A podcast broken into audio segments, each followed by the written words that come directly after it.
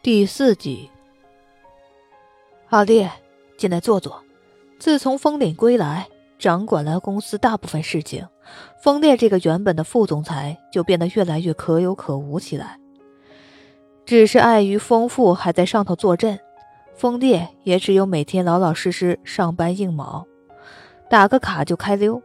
谁知道走到峰顶的办公室门口，就被他叫住了。峰顶一袭浅灰色西装着身。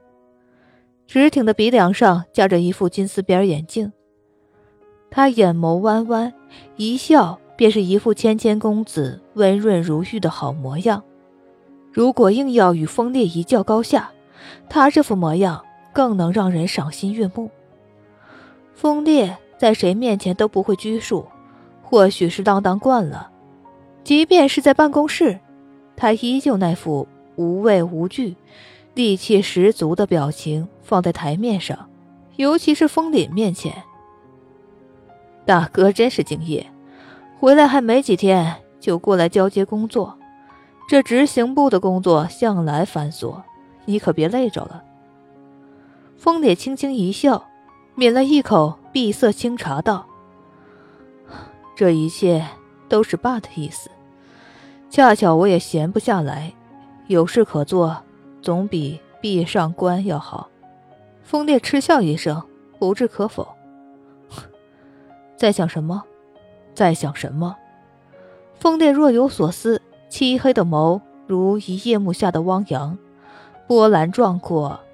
饶是自诩对这个弟弟颇为了解的风凛，有时也猜不透他在想些什么。于是自然而然的开口询问，语气熟念。风烈倒是开门见山：“大哥，你不该对他动心思。”风脸似笑非笑的摇头，摘下金丝边眼镜放在茶几上。他说：“阿烈，你不害他，却又不允许别人爱他，这是为什么？为什么？自然是为了折磨自己和白锦诗之间的恩怨纠葛。风烈断然不会拿出来。”当和风凛的茶余谈资，爱不爱是他的事儿，但是白锦诗是他的所有物，旁人怎么可以觊觎？谁都不行，尤其是风凛。大哥，你别忘了他的身份，他是你的弟媳。一瞬间，幽深凌厉的眸直视着风凛，也彰显着此时此刻风烈内心的怒火。但凡只要触及“白锦诗”三个字儿，一切便再也没有办法安然如常。风凛泰然自若，丝毫没有被风烈周身的低气压影响。他十指修长，骨节分明，从西装外套的内侧口袋里拿出一张正方形的小照片，轻轻放在茶几上，随后推至风烈面前。怎么样，熟悉吗？风凛波澜不惊地询问。这也正是之前风烈给白锦诗看过的，只需一眼，风烈周身的戾气扑面而来，他迅速起身，毫不顾忌地揪住风烈的领口，眸色再也不复之前的散漫，凌厉如刀。两人对峙时的姿势谈不上雅观。风凛悠悠地拍了拍领口上青筋暴起的手，似安慰道：“你再仔细看看，照片上的人是谁？”咬紧牙关，与自己心里做着斗争，僵持了几秒钟，风烈狠狠甩开手，将自己摔在沙发里，目光犹豫片刻，还是落在那张照片上。女孩子侧脸轮廓格外柔和，小小的耳朵白皙如玉，缀着宝蓝色的耳坠儿。耳坠儿，风烈顿时浑身僵硬，颤抖的伸手将那照片拿起，由于角度所限。照片上的少女轮廓多少有些模糊，但是有了之前林美琪给她先入为主的印象，即便是第一眼也会将其认为是白锦诗。可是白锦诗从来不戴耳坠怎么样？我终于找来的原片，是不是很相似？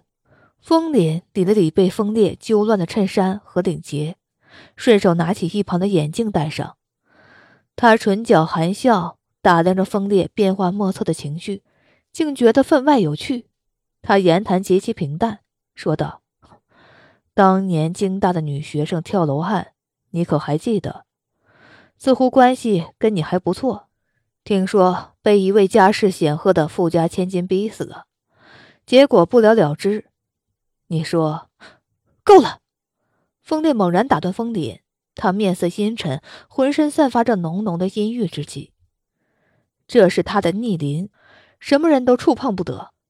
风凛不以为然的笑笑，说道：“看看这份报纸，这是一份已经年代久远的报纸。”已经微微泛黄的版面上刊登着著名学府学生跳楼自杀案，整个案情简洁明了，将罪责全部归结于死者自身。最后结案时，不过是一句“不堪生活重压而选择轻生”。可是那个女孩是怎么死的？风烈记得比谁都清楚。那一天，他亲眼看见那个他视为白月光的女人是如何歹毒的。将人推下了高楼，也是那一刻，湮灭了自己对他所有的爱恋和幻想。他爱的不过是一个阴狠歹毒的蛇蝎女人。见他沉默不语，风姐抿唇轻笑，十指交握，缓缓道：“哼，风帝，你总是太相信别人的一面之词，而不愿意去仔细调查。你这话什么意思？”有些人总是想觊觎不属于自己的东西。你对白锦诗的心思，整个京大谁人不知？有些人生来不如别人，连心思都是肮脏的，求而不得，绝望之际，釜底抽薪，栽赃陷害，最后搬起石头砸了自己的脚。风凛僵在原地，关节发出咔咔的声响。我我不信。你跟他明明，而且还有林莫奇的事儿。风烈摇了摇头，哼，我没有去查。但是阿烈，你以为你自己看到的就是真相了？有时候人的眼睛是会欺骗自己的。锦诗是什么人？你第一眼就应该比任何人都清楚。他是什么人？风烈又想起女孩弹钢琴时的温柔圣洁，婚礼上对自己微笑的幸福娇羞，还有三年来守着一桌美味佳肴，在灯光下等待自己的每一天，甚至在承受自己不断羞辱的夜晚，从他的脸上划过了泪珠。最后是他麻木苍白的脸颊，声音明明那么轻，落在风烈的耳朵里，却又如同敲鼓。放过我吧！不再过多提醒什么。风凛看了一眼腕表，随即起身扣上西装扣。照片送你了，还有这个，当时天台上监控录像和林美琪同学的口供。我有约，先走一步了。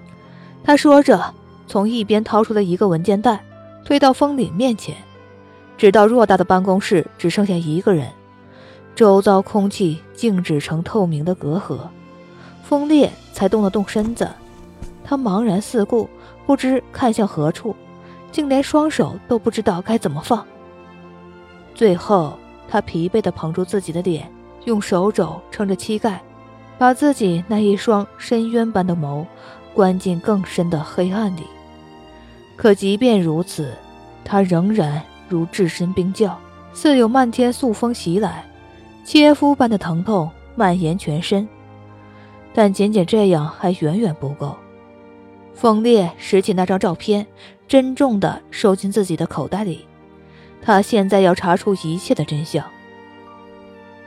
回到办公室，风烈从最底层的抽屉里拿出一叠照片，画面昏暗斑驳，内容尺度很大，一张一张，不同的时间、不同的地点、不同的男人。唯一相同的，便是那一张与白锦诗极具相似的侧脸。从风凛亲眼看见白锦诗杀人的那一刻，他便不再是他心中的白月光了。随后收到各种不堪入目的照片，更让他心如死灰。他亲手葬送那一段刻骨铭心的暗恋，三年的刻意折磨与伤害，一次又一次不遗余力的折辱。他们之间除了对待彼此无法消除的怨恨，还剩下什么？他咬了咬牙，还是用信封把风铃给他的那张照片装好，然后把秘书叫了进来，去鉴定一下。我要知道这张照片是不是原片。另一边的医院中，白检师到底打发走了林莫奇。那个女人临走前还留下了带过来的饭桶，说要白锦诗好好养胎。明天她还会过来。白锦诗才不耐烦，她带过来的是什么东西？林莫奇前脚刚走，他就要护士把他带来的东西全部带出去倒掉，然后倒下来蒙头大睡。他这一觉不知道睡了多久，梦里都是昏昏沉沉的记忆碎片。他分明记得那个时候，林美琪把自己叫上天台，还不断往后退，也不知道绊到了什么东西，就向后摔去。白锦诗想去抓住他，可是在他伸出手扑过去之前，女孩已经惨叫着摔下了高楼。在下一秒，就是风烈年轻了几岁的面孔，眼睛里满是不敢置信。白锦诗猛地坐起来，浑身上下都是冷汗，枕头边的手机发出一声又一声柔和的铃声。他喘了好半天的气，勉强稳住心虚，才接起来。喂，呃，病了吗？电话那头是洛寒，听到白锦诗嗓音里的沙哑和隐约的鼻音，很是关切。白锦诗不敢让他知道太多，只匆匆忙忙敷衍过去：“啊，我没事儿，就是刚刚睡醒，还有点迷糊。洛寒哥，上次拜托你查的事情，呃，怎么样了？”洛寒也很识趣的没有追问，顺着他的意转移了话题。我查过警察局里留下的京大女生跳楼的事件，最后是以自杀结案的，没有留下太多的线索。不过很有意思的是，虽然那栋楼荒废了，里面还有一个监控器在运作，可能是防止有些不懂事的学生到里面出了事儿。我去调取过监控。但是很遗憾的是，事情发生的有点久远，那个时候的记录已经找不到了。他所说的事情，白锦诗在委托他调查之前已经隐约猜到，但是这毕竟是他证明自己清白的证据，所以还是不得不努力一试。现在发现没有记录，心里松了一口气，也不知道是意料之中还是有些失望。不过很快，白锦诗又打起了精神，继续问道。那那个叫林美琪的女生呢？她是个孤儿，被林家父母收养的。我甚至到当年抚养过她的福利院查过，不过因为是别人捡到后被送到福利院的，再加上那个时候监控也不是很发达，所以根本查不到她跟林墨琪到底有没有什么关系。洛寒的声音里饱含歉意，这一条线索又断了。白锦诗抿了抿唇。输的，他想起来，刚刚林墨琪又透露出另一件事儿，开口：“那洛寒哥哥，最后还有一件事儿，你帮我查一查，最近五年有没有什么大的车祸，特别是受害者身受重伤，摘除了子宫的那种。”才刚刚结束与洛寒的电话，锋烈的电话又打了进来，看着手机屏幕上闪烁的名字，白锦诗心里闷闷的发疼。他打电话来会做什么呢？斥责、辱骂，还是说因为自己的缘故导致林墨琪再也没法怀孕？这个孩子他必须生下来作为补偿。白锦诗刚想咬牙挂断，可在他动手之前，屏幕已经又暗了下去。是风烈主动挂了电话。哼，就应该是这样才对。白锦诗自嘲的笑了笑，又躺下了。在医院里住着是挺无聊的。可对于白锦诗而言，也不过是被风烈换了个地方软禁，也不知道他是不是打算让自己一直在医院住到十月怀胎，孩子呱呱落地。可他一时又后悔起来，刚刚把林墨琪赶走，哪怕听他在自己旁边聒噪，说不定也比这样对着墙壁跟天花板发呆要好。他又翻了一个身，面对着另一边的窗子，风烈对他还算不错。一间单人 VIP 病房，窗外就是明媚的阳光和婆娑的树影，对着那一方小小的天地，就好像获得了难得的自由和宁静。白锦诗眯着眼睛数着投射在窗边的树叶，不知不觉间出了神，就连有人来了也没有发觉。锦诗，白锦诗吓了一跳，随即便发现出现在身边高大的影子，风烈。你要做什么？他下意识的护着腹部就往旁边闪，哪里注意到自己已经在不知不觉间靠近了床的边沿，再一动就会整个人摔下去。可他刚刚感受到身体的失重感，紧接着就被一股巨大的力量握住手腕，然后狠狠地撞进了风烈的怀里。白锦诗浑身一凉，害怕这个暴虐的男人会在医院里不管不顾地开始动作，让自己再去承受他不知名的怒火。可出乎他意料的是，他甚至都做好了被他虐待惩罚的准备，可是最后得到的却是一个温暖的、紧实的拥抱。他。应该疯了，白锦诗这样安慰自己。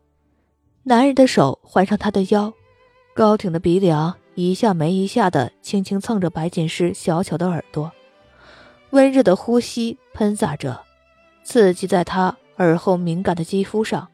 白锦诗微微挣扎了一下，得到的是不容拒绝的桎梏，这样温柔的亲昵从未有过。风烈，你先放开我。不习惯这样陌生的他，白锦诗出言阻止。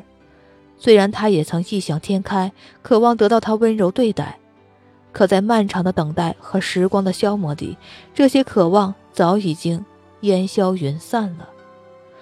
自己算什么？哼，床伴都不如。风烈闻之没有松手，只是用力呼吸着从他身上传来的清香，冰冷的唇落在他的耳垂上。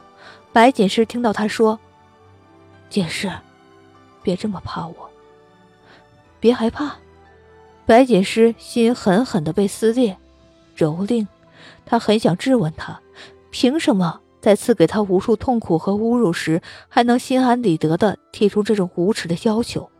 白锦诗轻轻吸了一口气，闻到的是扑鼻而来的烟味儿。心下不知道猜测了多少个理由，却没有一个能让他轻松的点头。他以为这一场无声的对峙会僵持很久，还好风烈很快回过神来。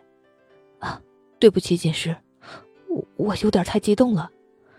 他深深的看着白锦诗，缓慢道：“走吧，我们去吃饭。”白锦诗到底拗不过风烈。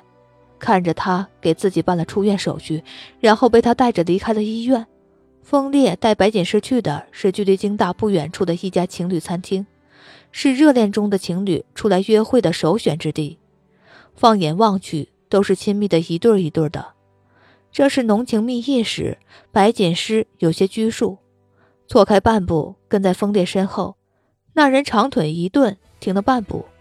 手掌准确无误地握住了白锦诗纤细的手腕，拇指有意无意地摩擦了几下，他温暖的手掌便松了开来，紧接着与白锦诗十指相扣，不容拒绝。